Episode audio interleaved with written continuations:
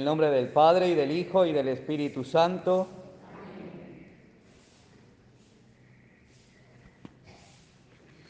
La gracia y la paz de parte de Dios nuestro Padre y de Jesucristo el Señor esté con todos ustedes. Vamos a ofrecer esta Eucaristía en acción de gracias al Señor por los cinco años de consagración episcopal de nuestro obispo, Monseñor Johnny Eduardo. También vamos a pedir por la salud de Inés Gavini, por el eterno descanso de Mario Garrido, Sabina Escobar de Rodríguez, Luz Marina, Gloria Arango, Fidel y Carlos Piñero, Facundo, Alexander, Domingo, Martiniana Perales, Ignacio Rosales, Lorenzo Pérez, Berta Elena, Ana Paulina Nieves, Fernando Rebolledo, Pedro Antonio Sánchez, Noel de Jesús Sánchez, Cecilia Colmenares, por todas las almas del purgatorio. Hermanos, para celebrar dignamente estos sagrados misterios, reconocemos nuestros pecados.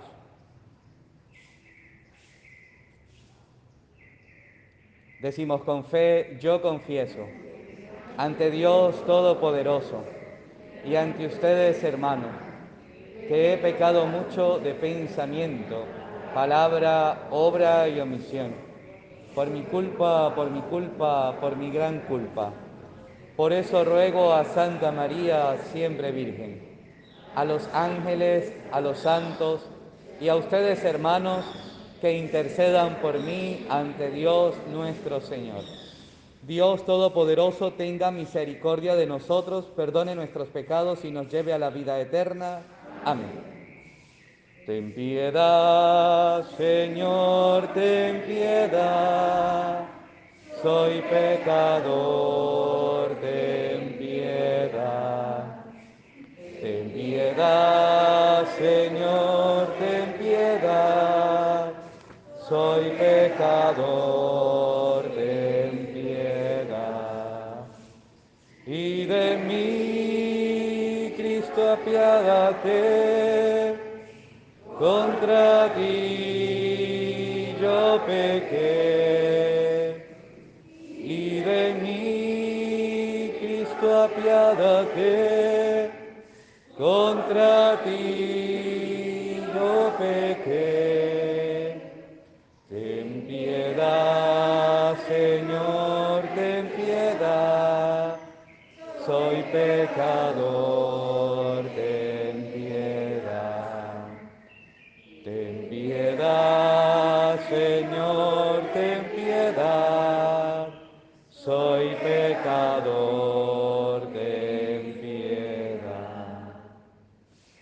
Gloria a Dios en el cielo y en la tierra paz a los hombres que ama el Señor.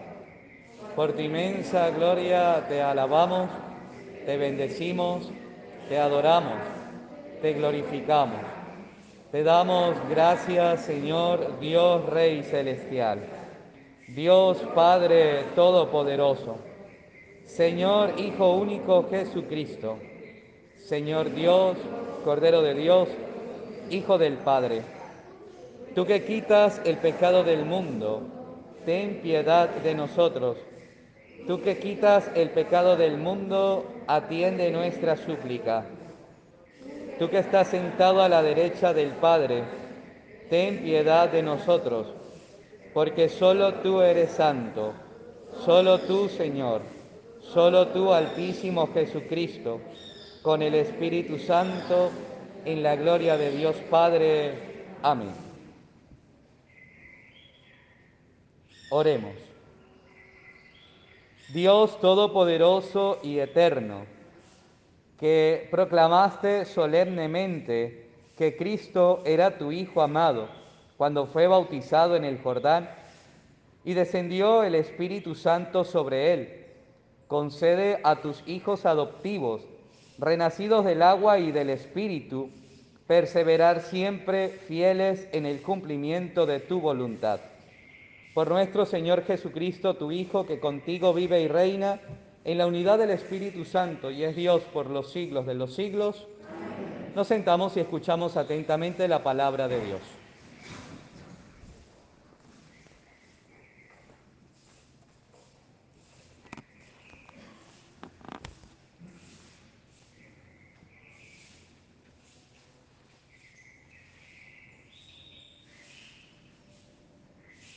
Lectura del libro del profeta Isaías. Esto dice el Señor. Mirad a mi siervo a quien sostengo, mi elegido a quien prefiero. Sobre él he puesto mi espíritu, para que traiga el derecho a las naciones. No gritará, no clamará, no voceará por las calles. La caña cascada no la quebrará, el pábilo vacilante no la apagará. Promoverá fielmente el derecho, no vacilará ni se quebrará, hasta implantar el derecho en la tierra. Y sus leyes, que esperan las islas. Yo, el Señor, te he llamado con justicia, te he tomado de la mano te he formado y te he hecho alianza de un pueblo, luz de las naciones, para que obras los ojos de los ciegos, perdón, para que abras los ojos de los ciegos, saque a los cautivos de la prisión y de la mazmorra a los que habitan en las tinieblas. Es palabra de Dios. El Señor bendice a su pueblo con la paz hijos de Dios, aclamad al Señor, aclamad la gloria del nombre del Señor, postraos ante el Señor en el atrio sagrado.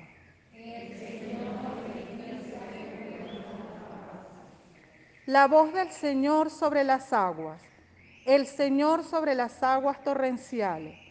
La voz del Señor es potente, la voz del Señor es magnífica.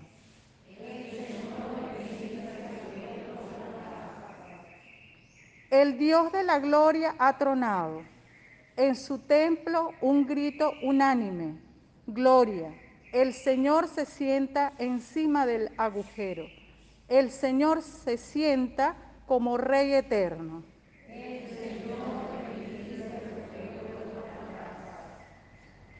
Lectura de los Hechos de los Apóstoles. En aquellos días, Pedro tomó la palabra y dijo, está claro que Dios no hace distinciones, acepta que lo teme y practique la justicia, sea de la nación que sea. Envía su palabra a los israelitas anunciando la paz que traerá Jesucristo, el Señor de todos.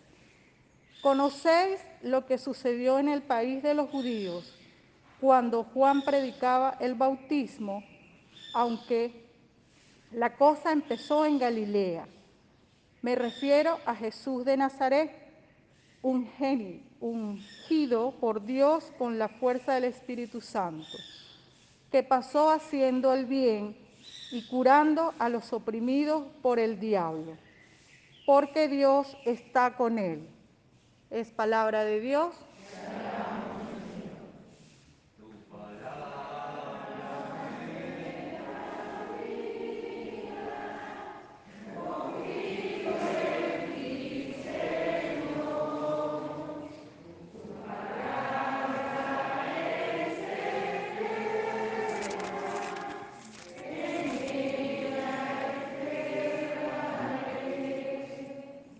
El Señor esté con ustedes. Les anuncio la buena noticia de nuestro Señor Jesucristo según San Marcos. En aquel tiempo proclamaba Juan, detrás de mí viene el que puede más que yo, y yo no merezco ni agacharme para desatarle las sandalias. Yo los he bautizado con agua pero Él los bautizará con Espíritu Santo. Por entonces llegó Jesús desde Nazaret de Galilea a que Juan lo bautizara en el Jordán.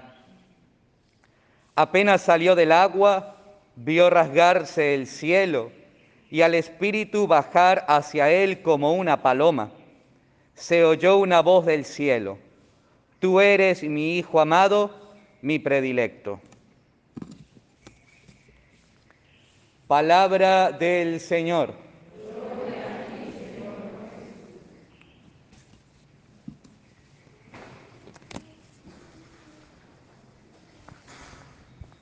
Buenos días. ¿Cómo están? Qué bueno. Estamos celebrando ya, bueno, hasta ayer era Navidad. ¿Ya se acabó la Navidad o todavía seguimos en Navidad? Se acabó el tiempo de Navidad, pero bien pudiéramos decir que hoy también es Navidad porque Dios sigue naciendo en la vida y en el corazón de cada uno de nosotros. Y justo hoy, 10 de enero, celebramos el primer domingo del tiempo ordinario, con la fiesta del bautismo del Señor. Y fíjense esto tan bonito que el Evangelio en este día nos viene a contar, ¿no? El Hijo predilecto. ¿Quién es el Hijo predilecto del Padre? Jesús de Nazaret, ¿ok? El Hijo predilecto, el amado del Padre. Como hemos meditado durante este tiempo de Navidad, se ha hecho uno de nosotros. Ha querido venir a formar parte de nuestro pueblo, de nuestra gente, de nuestra familia. No lo ha hecho porque, pues, doña Nelly vino y dijo, no, es que el Señor tiene que venir. No, no, no, no lo ha hecho porque por allá Violeta empezó a pelear y a decir, no, es que el Señor tiene que venir. No, lo ha hecho por iniciativa suya. Lo ha hecho porque Él ha querido venir a nosotros. Y lo ha hecho en nuestra propia carne, ¿no? Lo ha hecho en nuestra propia carne. Y de esa manera vive no solo en nuestra humanidad, o sea, no solo es que Dios se hizo humano, sino además de eso, se encarna en nuestra realidad, en la realidad de cada uno de nosotros. Qué, qué, bonito es cuando uno se encuentra con alguien que le dice, Padre, empecé a leer la Biblia y me he encontrado que lo que voy leyendo como que lo voy viviendo. ¿Por qué será eso? Sencillo, porque Dios ha tomado la iniciativa de venir a morar en nosotros, hacerse uno de nosotros y vivir nuestra realidad. Y vive nuestra humanidad, la nuestra pecadora, ¿no? La de Él, inmaculada, pura, sin mancha. Jesús, siendo ese Cordero Inmaculado, ha venido para salvar, ha venido para sanar, ha venido para liberar, ha venido también para purificar. Ahora, que nos podamos preguntar, ¿de qué necesito ser salvado? Que quizás voy por ahí navegando en el Orinoco, se me volteó la canoa, la curiara, la voladora, lo que sea, y estoy con el agua al cuello y necesito entonces ser salvado de allí, ¿no? Pero ¿y en mi vida espiritual, de qué necesito ser salvado? En mi vida de cristiano, ¿de qué necesito que el Señor me libere? ¿A qué estoy atado? Quizás, eh, pues la gente no lo nota, ¿no? Los demás no lo notan, pero puede que, que andemos por allí como los esclavos, ¿no? Con un grillete en el tobillo.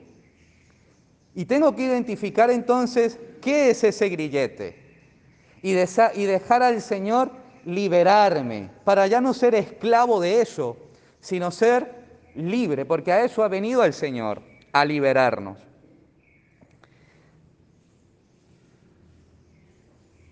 El Señor viene además a vivir nuestra vida pero y le estoy dejando al Señor meterse en mi vida. Le estoy permitiendo al Señor que venga a vivir conmigo para que me sane de lo que me tiene que sanar, para que me libere de lo que me tiene que liberar, para que me purifique de lo que me tiene que purificar. Él quiere vivir nuestra vida y la quiere vivir como vivimos la nuestra echándole ganas, luchando, buscando hacer siempre el bien. Así quiere vivir el Señor la vida. Él se solidariza con nosotros, por eso ha venido. Viene a nuestra naturaleza humana para llevarnos a algo maravilloso, a la gloria del Padre.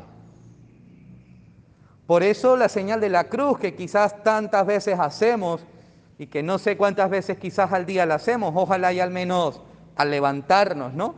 Hagamos la señal de la cruz. ¿Y qué puede significar entonces la señal de la cruz en nuestra vida? Para algunos un signo simplemente de maldición, para nosotros que creemos en Cristo Jesús es una bendición, es un signo de salvación. El Padre que ha enviado al Hijo para que nosotros volvamos al Padre ayudados por el Espíritu Santo. Ese es el signo de la cruz. Y que nosotros podamos vivir y experimentar eso, entender que el Señor ha venido a nosotros para llevarnos de nuevo al Padre, para mostrarnos el camino. Pero si me está mostrando el camino que tengo que hacer, dar media vuelta y irme en contra de ese camino. No, ¿verdad? Debo seguir ese camino. Y ese camino se llama Jesús de Nazaret. Y fíjense, allí va Jesús. Allí va caminando en medio del pueblo. Allí va. No lo hace como un ajeno al pueblo. No lo hace como un extraño a este pueblo. No lo hace como un indiferente a este pueblo. Sino que lo hace como parte del pueblo. Quizás por eso tantas veces el Señor camina tan cerca de nosotros y, se nos pasa, porque no hemos entendido que Él es uno de nosotros. Quizás esperamos cosas sobrenaturales, ¿no? Que se nos aparezca y, nos muestre las llagas como lo hizo con los apóstoles. Y bueno, no, tantas cosas con tantos santos a los que se les ha aparecido. Y quizás estamos como que esperando eso y no nos damos cuenta cómo el Señor va caminando en medio de nosotros en nuestra cotidianidad. No como un extraño, sino como parte de nosotros. No lo hace como quien está por encima de nosotros. Él ha decidido hacerse uno de nosotros precisamente para pisar el mismo suelo. Y allí va, pero tengo que abrir los ojos de la fe para poderlo notar, para lograr descubrir a ese Dios que va conmigo allí, paso a paso, codo a codo. Y como en aquel entonces el Señor avanza y llega hasta donde está Juan el Bautista. Y como el resto del pueblo le pide a Juan ser bautizado no porque lo necesitara, sino por, por eso de solidarizarse con nosotros, por ser parte de nosotros. ¿Y cuánta gente había aquel día en el Jordán? Pero también pudiéramos preguntarnos, ¿y cuánta gente hoy contempla este misterio de Dios? ¿Cuánta gente contempla este misterio de Dios? el cielo se abre, se rompe y quedó rompido, ¿no? Quedó rompido el cielo, quedó roto el cielo. Es decir, estaba, el cielo estaba sellado. El cielo estaba sellado y el acceso al cielo entonces era complicado. Y cuando Jesús sale del agua, el cielo se abre. Es decir, el Señor nos está haciendo una invitación. ¿Para dónde hay que ir? Para el lugar que está abierto. Usted va por la calle y encuentra el abasto abierto y ¿qué hace usted? Si necesita comprar comida, entra para el abasto. Si usted va por ahí por la calle y tiene mucha sed y está la taguara abierta, ¿Usted qué hace? Entra a tomarse la cervecita bien fría, ¿verdad? Usted va caminando por allí y encuentra el local de, no sé qué, donde venden jugos naturales porque usted no puede tomar suco, frutiño o tal. Y usted entra para tomarse su, su jugo natural, su papelón con limón, no, porque está abierto. Yo recuerdo de niño nos hacían una pregunta a manera de chiste, ¿por qué los perros entran en la iglesia? Aprovechando que en la parroquia tenemos un perro muy católico, viene todos los domingos a misa. ¿Por qué los perros entran a la iglesia? Porque la puerta está abierta. ¿No? Y el cielo aquel día se abrió. ¿Para qué se abrió el cielo? Para que nosotros entremos al cielo. Ahora bien, habrá que ver cómo caminamos nosotros rumbo a ese cielo abierto. Pero fíjense eso, el cielo se abre, el cielo se abre.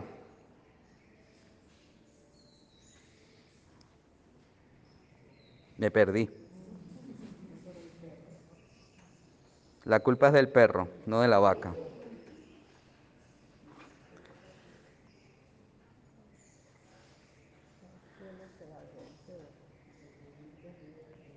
Y da paso al Espíritu Santo.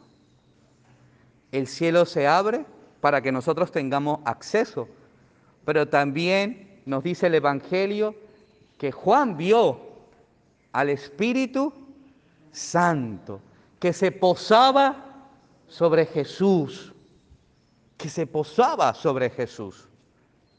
Esa era la señal que Juan estaba esperando.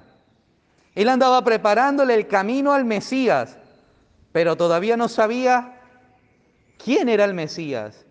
No sabía cuál era el rostro del Mesías. Y ese día se dio cuenta porque recibió una señal, el Espíritu Santo que desciende y se posa sobre Jesús.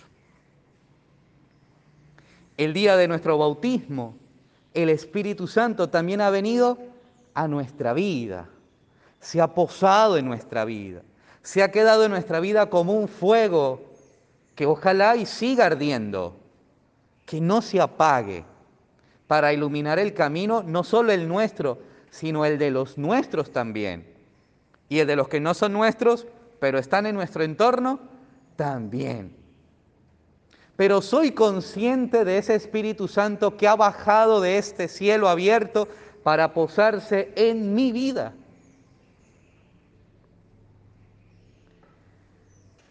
Espíritu Santo que baja y se posa sobre el Cordero de Dios que quita el pecado del mundo. El Espíritu Santo nos está señalando quién puede sanarme, quién puede liberarme? ¿Quién puede purificarme? Pero ¿a dónde estoy buscando yo esa sanación, esa liberación, esa purificación? ¿Dónde la estaré buscando? Ojalá y no sea en la bruja de la cuadra. Ojalá y no sea en el horóscopo. Ojalá y no sea en, en tanta cosa que el mundo nos va vendiendo, ¿no?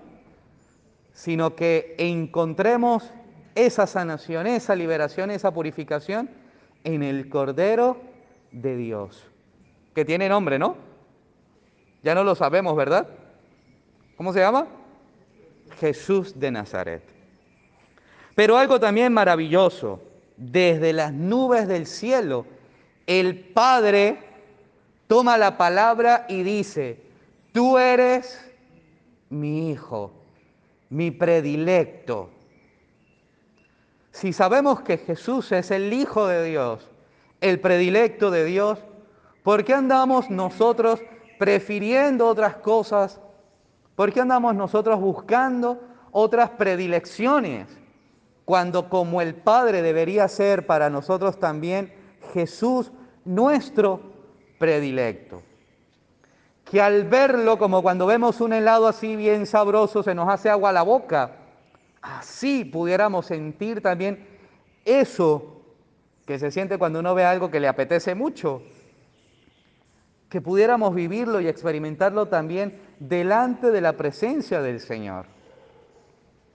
Eso sería hermoso, esa, como esas ganas de, de, de estar en Dios, de ser de Dios, de llenarse de Dios. Juan da testimonio de este acontecimiento. No lo hace por las ideas que quizás él pueda tener o por las ideas que él pudo haberse construido o por las ideas que escuchó de otros. Juan da testimonio porque es testigo de lo que ha sucedido. ¿No somos nosotros también testigos de la presencia de Dios en nuestra vida? ¿Cuántas veces hemos sentido esa presencia de Dios en nuestra vida que nos saca del fango? Que estamos por ahí bien pegados al piso y el Señor viene y nos levanta. Pero no solo en los momentos de dificultad, ¿no? También en los momentos de alegría y de gozo, ¿no ha estado Dios allí también con nosotros? Hemos sido testigos de tanto bien que Dios nos hace, aunque a veces nos trate con un poquito de rudeza, ¿no? Como dice, dirá la, la oveja del Salmo, tu vara y tu callado, tu vara. Dios a veces pues le toca usar la vara con nosotros. Pero no hemos sido nosotros testigos de eso que Dios ha hecho en nuestra vida. ¿Qué estamos esperando para como Juan dar testimonio porque somos testigos de lo que Dios hace, testigos de esa gloria de Dios en nuestra vida. Esa gloria que se manifestó aquel día en el Jordán y que se sigue manifestando día a día en nuestra vida, en la vida de nuestros prójimos.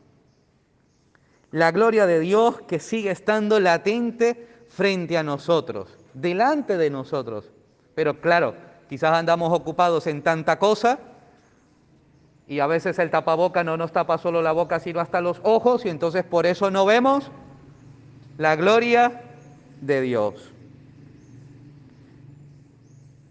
Nosotros en este tiempo estamos invitados a ser testigos de Dios, testigos de la gloria de Dios, de su amor, para comunicar a los demás la salvación que nos ha sido dada en Jesús de Nazaret.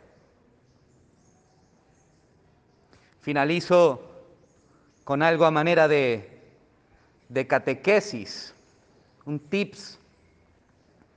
Hoy que celebramos el bautismo del Señor, yo sé que ustedes han escuchado gente, también católicos, que afirman que deberíamos ser bautizados en la adultez y no siendo bebés. Me salió un verso sin mucho esfuerzo. Que deberíamos ser bautizados en la adultez y no siendo bebés. Porque cuando somos bebés pues no entendemos nada. Bueno, para eso está mamá, papá, padrino y madrina, ¿no? Para que nos enseñen y vayamos entendiendo lo que aquel día hemos recibido. ¿Qué hemos recibido? Espíritu Santo la gracia de ser hijos de Dios, la gracia de ser miembros de su iglesia. Pero ¿a quién le toca enseñar eso? Papá, mamá, padrino y madrina.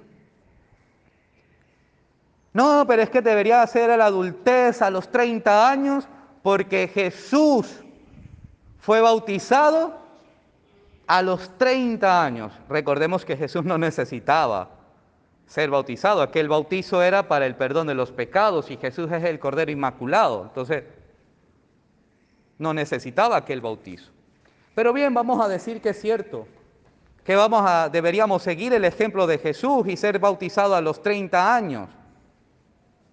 Pero entonces, que papá y mamá se dediquen a educar a ese que tiene que esperar 30, que se dediquen a educarlo al estilo de María y José, educando a Jesús. ¿No? Esto sería interesante.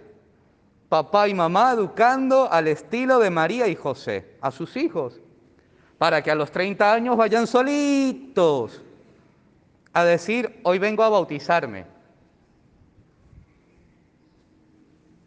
Pero eso sí, después del bautizo, mire, hacer lo que Jesús hizo, construir reino de Dios, anunciar el Evangelio, la buena noticia, ¿no?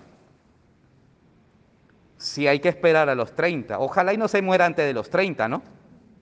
Recuerden que los jóvenes también se mueren. Se muere el niño al nacer ¿Qué podemos esperar de los demás? Hay que estar nada más vivo para morir. Y a los 33 deberían estar, ya saben dónde, ¿no? En la cruz, por todo lo que han hecho. Por todo el bien que han hecho, deberían estar a los 33 en una cruz. ¿Creen ustedes que debemos esperar hasta los 30 años? Por aquí hay una que ya blanqueó los ojos. Se asustó, si a los 33 me tienen que crucificar. ¿Creen ustedes que deberíamos esperar tanto tiempo para vivir lo que Jesús vivió cuando podemos hacerlo desde el tiempo de nuestra juventud? Yo creo que no, ¿no? Entonces no andemos con esas ideas todas locas y tontas que la gente se va inventando. Tenemos que ser testigos de la acción de Dios en nuestra vida desde pequeños. Desde pequeños, que de pequeños no lo entienden, ya lo entenderán pero lo entenderán en la medida en que seamos capaces de ser testigos y testimonio para los más pequeños. Gloria al Padre y al Hijo y al Espíritu Santo. De pie profesamos juntos nuestra fe diciendo, creo en Dios Padre, Todopoderoso, Creador del cielo y de la tierra. Creo en Jesucristo, su único Hijo, nuestro Señor que fue concebido por obra y gracia del Espíritu Santo. Nació de Santa María Virgen, padeció bajo el poder de Poncio Pilato, fue crucificado, muerto y sepultado, descendió a los infiernos, al tercer día resucitó de entre los muertos, subió a los cielos y está sentado a la derecha de Dios Padre Todopoderoso. Desde allí ha de venir a juzgar a vivos y muertos Creo en el Espíritu Santo, en la Santa Iglesia Católica, en la comunión de los santos, en el perdón de los pecados, en la resurrección de la carne y en la vida eterna. Amén. Con la mano en alto decimos, esta es nuestra fe. Esta es la fe de la Iglesia, que nos gloriamos de profesar en Cristo Jesús, Señor nuestro. Amén. Suba nuestra oración a Dios, Padre Todopoderoso, que quiere iluminar y salvar a todos. Digámosle con fe, te rogamos, Señor.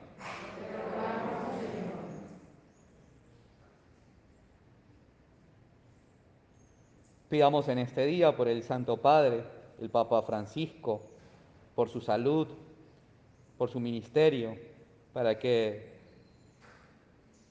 siga dejándose guiar e iluminar con la acción del Espíritu Santo y con fidelidad sepa guiar al pueblo de Dios.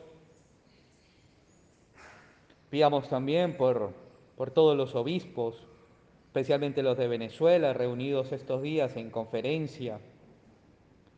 Pidamos por nuestro obispo, Monseñor Johnny Eduardo, quien celebra cinco años de consagración episcopal para que sean instrumentos de Dios y sepan guiar a nuestro pueblo. Roguemos al Señor. Te rogamos, Señor.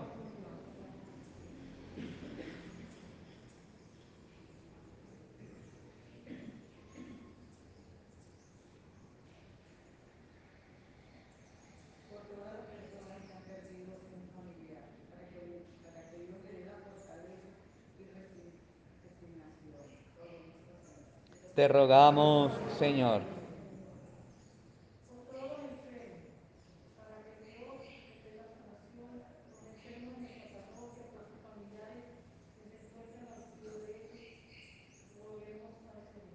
Te rogamos, Señor.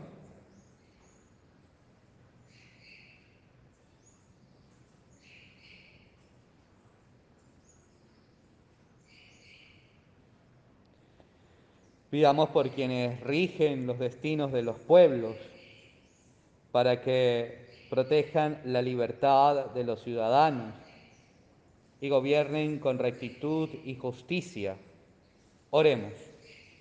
Te rogamos, Señor.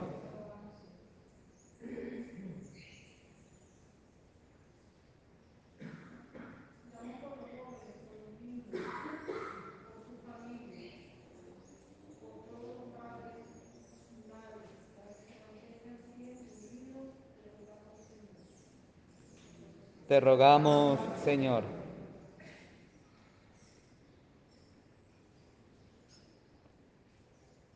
Pidamos también por cada uno de nosotros, por nuestras familias, para que juntos vivamos el amor, ese que nos lleva a la fraternidad, para que formemos una verdadera comunidad en el seno de nuestra iglesia. Oremos. Te rogamos, Señor. Pidamos por el aumento de las vocaciones, al matrimonio, al sacerdocio, a la vida religiosa consagrada, para que en nuestras comunidades sean muchos los que den una respuesta generosa al Señor para construir esa civilización del amor. Oremos. Te rogamos, Señor. Escucha, Dios Todopoderoso, las súplicas de tu pueblo y concédenos lo que te pedimos, confiados en tu bondad. Por Jesucristo nuestro Señor, junto al pan y al vino presentamos nuestras vidas. Te presentamos el vino y el pan. Bendito serás por siempre, Señor. Bendito sea, Señor, por este pan que nos diste fruto de la tierra y del trabajo de los hombres. Te presentamos el vino y el pan. Bendito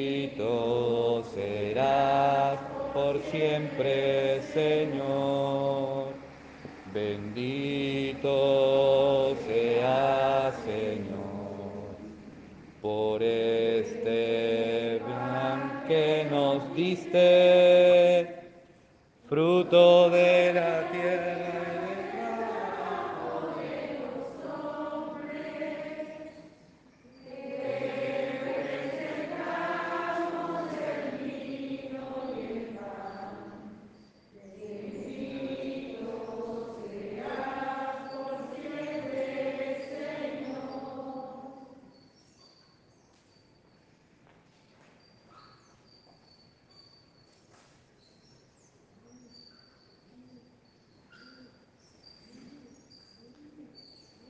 Para que llevando al altar los gozos y las fatigas de cada día nos dispongamos a ofrecer el sacrificio agradable a Dios Padre Todopoderoso.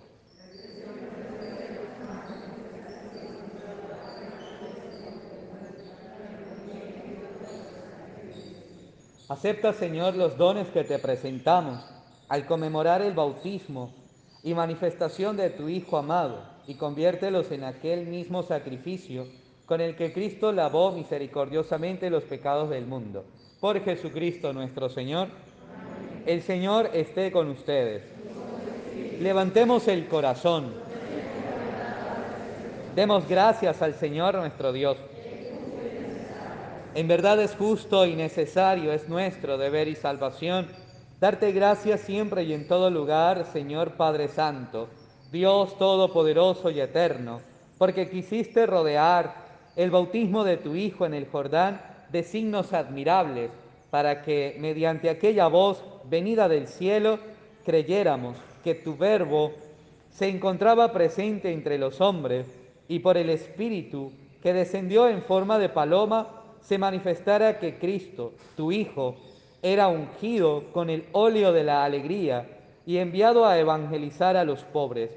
Por eso, aúna con los espíritus celestes, te alabamos constantemente en la tierra diciendo, Santo, Santo, Santo es el Señor, Dios del universo.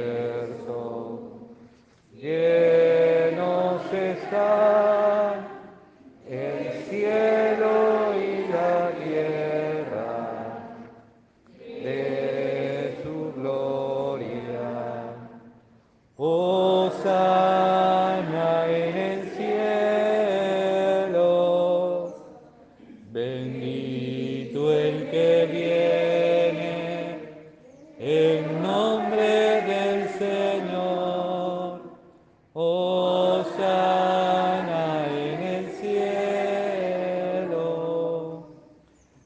Santo eres en verdad, Señor, fuente de toda santidad.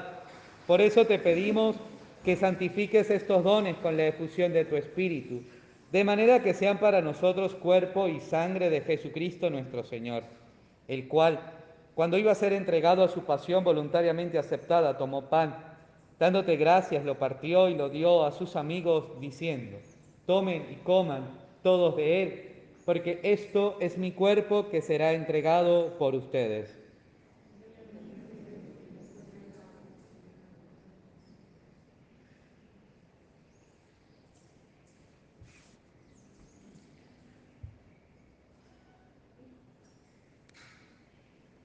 Del mismo modo, acabada la cena, tomó el cáliz y dando gracias de nuevo lo pasó a sus amigos diciendo, tomen y beban todos de él, porque este es el cáliz de mi sangre, sangre de la alianza nueva y eterna, que será derramada por ustedes y por todos los pueblos para el perdón de los pecados.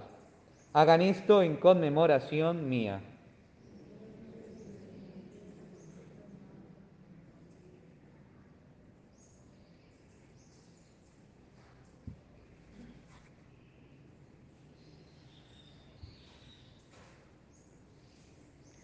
Este es el misterio de la fe.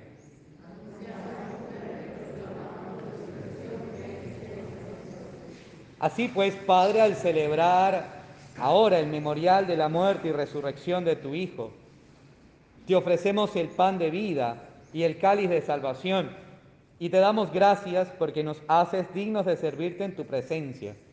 Te pedimos humildemente que el Espíritu Santo congregue en la unidad a cuantos participamos del cuerpo y sangre de Cristo.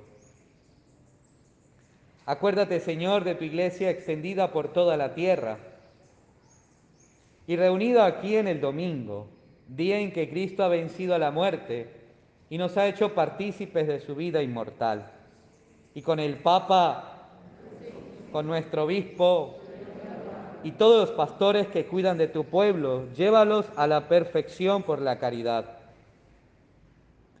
Acuérdate también de nuestros hermanos que se durmieron en la esperanza de la resurrección y de todos los que han muerto en tu misericordia. Admítelos a contemplar la luz de tu rostro. Ten misericordia de todos nosotros y así, con María, la Virgen Madre de Dios, los apóstoles y cuantos vivieron en tu amistad, a través de los tiempos merezcamos por tu Hijo Jesucristo compartir la vida eterna y cantar tus alabanzas. Por Cristo, con Él y en Él, a ti Dios Padre Omnipotente, en la unidad del Espíritu Santo, todo honor y toda gloria por los siglos de los siglos. Fieles a la recomendación del Salvador y siguiendo su divina enseñanza, nos atrevemos a decir, Padre nuestro, que estás en el cielo, santificado sea tu nombre, venga a nosotros tu reino Hágase tu voluntad en la tierra como en el cielo. Danos hoy nuestro pan de cada día. Perdona nuestras ofensas, como también nosotros perdonamos a quien nos ofende. No nos dejes caer en la tentación y líbranos del mal. Líbranos de todos los males, Señor, y concédenos la paz en nuestros días, para que, ayudados por tu misericordia, vivamos siempre libres de pecado y protegidos de toda perturbación mientras esperamos la gloriosa venida de nuestro Salvador Jesucristo. Tuyo es el reino, tuyo el poder y la gloria por siempre, Señor. Señor Jesucristo, que dijiste a tus apóstoles, la paz les dejo, mi paz les doy. No tengas en cuenta nuestros pecados, sino la fe de tu iglesia, y conforme a tu palabra concédenos la paz y la unidad. Tú que vives y reinas por los siglos de los siglos, la paz del Señor esté siempre con ustedes. Cordero de Dios.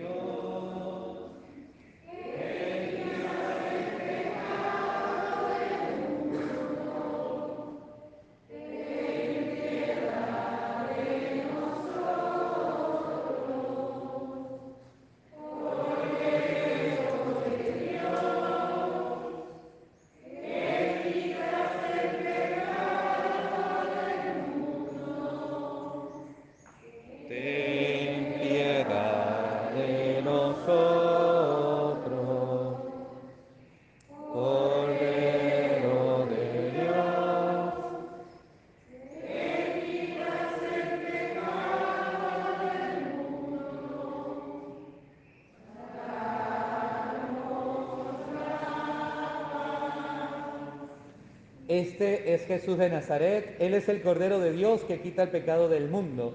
Dichosos los invitados a participar del banquete del Señor.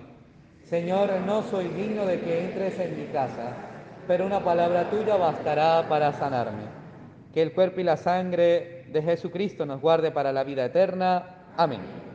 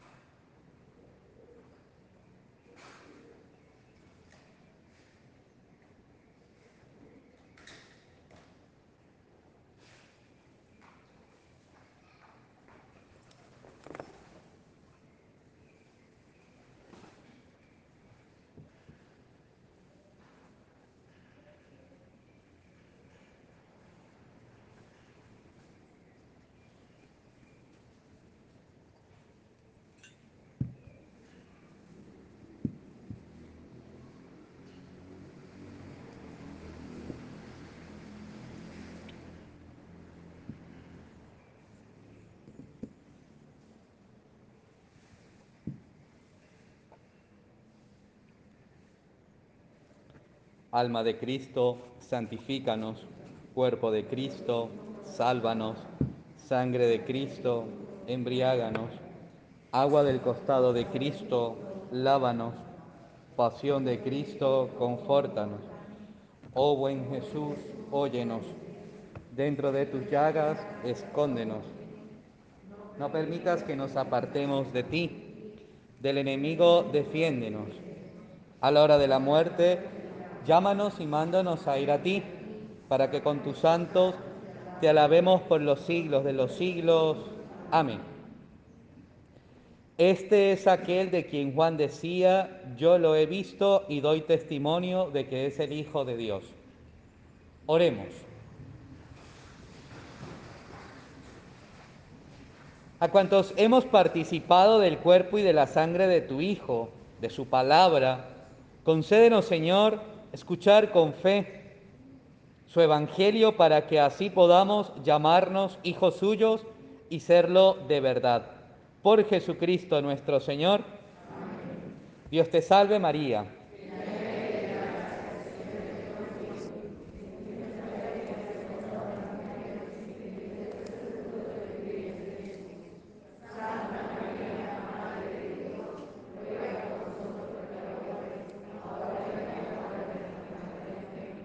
El Señor esté con ustedes. Y la bendición de Dios, Padre, Hijo y Espíritu Santo, descienda sobre ustedes y les acompañe siempre. En la alegría del Señor y a dar testimonio de lo vivido y celebrado, podemos continuar en paz. Se sientan un momento.